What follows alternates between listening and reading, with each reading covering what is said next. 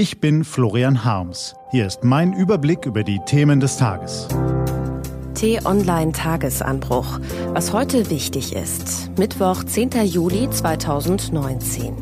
Die Wunden der Unionschefs und ein gespaltenes Land. Gelesen von Fini Anton.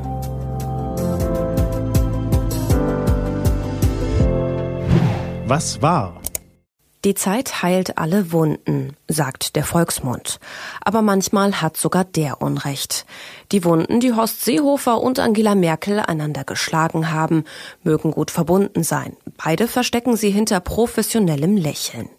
Aber verheilen werden sie wohl niemals vollständig. Die ganze Republik musste im Sommer vergangenen Jahres zusehen, wie die beiden Unionschefs sich auf offener Bühne bekämpften. Der Horst mit dem groben Knüppel, die Angela mit spitzer Lanze.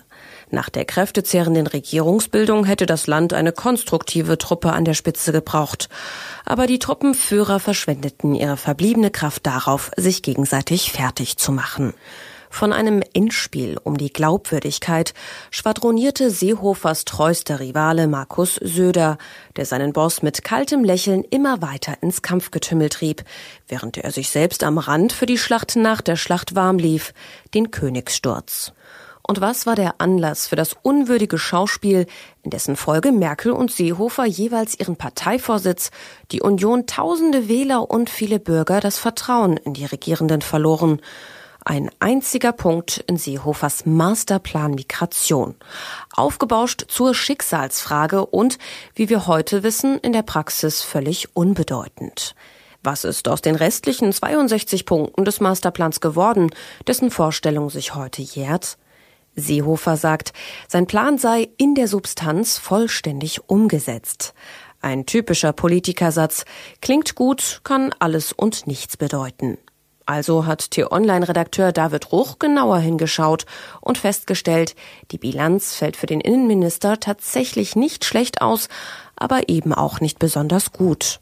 Das ist das politische Fazit. Und das persönliche? Die Politik kennt keine Freundschaften, sagt man im Berliner Regierungsviertel. Feindschaften dagegen zieht sie an wie ein Magnet. Seehofer ist einer, der mir beibringt, dass wenn es heute schön ist, es morgen nicht genauso sein muss, sagte Merkel auf ihrem 60. Geburtstag vor fünf Jahren. Die Wunden sind seither nicht weniger geworden. Deutschland ist noch immer geteilt, aber der Riss geht nicht nur durch Ost und West, sondern vor allem durch Stadt und Land. Auf der einen Seite florieren wachsende Großstädte, auf der anderen darben abgehängte Landstriche, aus denen immer mehr Menschen abwandern. Wer zurückbleibt, dem bleiben oft nur der Frust über fehlende Arbeit, fehlende Infrastruktur, fehlende Freunde, Partner, Hoffnung. Die Bundesregierung sieht darin ein großes Risiko für den gesellschaftlichen Frieden. Denn viele Protestbewegungen unserer Zeit wurzeln in der Provinz. Die Trump-Wählerschaft in Amerika, die Brexiteers in Großbritannien, die Gelbwesten in Frankreich. Hierzulande sind es viele AfD-Anhänger.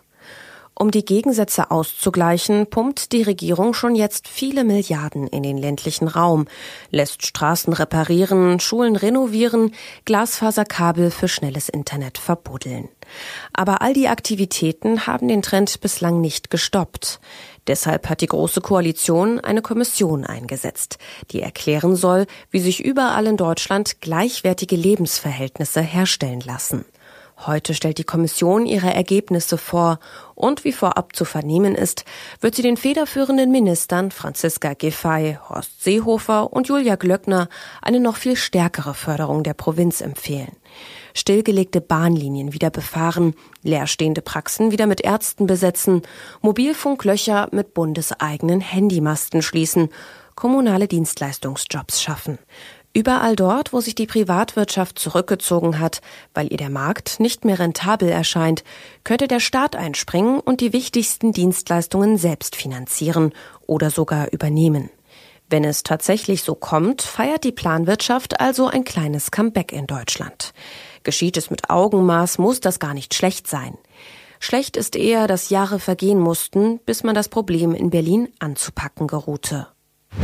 Was steht an? Auf t-online.de geht's heute auch um diese Themen. Ursula von der Leyen will dem Europaparlament erklären, wie sie als mögliche Kommissionspräsidentin die EU aus der Krise führen wird. Außerdem verkündet das Landgericht Wiesbaden heute sein Urteil im Prozess um den Mord an der 14-jährigen Susanna F. aus Mainz. Das war der T-Online-Tagesanbruch vom 10. Juli 2019. Produziert vom Online-Radio- und Podcast-Anbieter Detektor FM. Den Tagesanbruch zum Hören gibt's auch auf Amazon Echo und Google Home. Immer um kurz nach sechs am Morgen, auch am Wochenende. Das war der T-Online Tagesanbruch für heute. Ich wünsche Ihnen einen Tag zum Wohlfühlen. Ihr Florian Harms.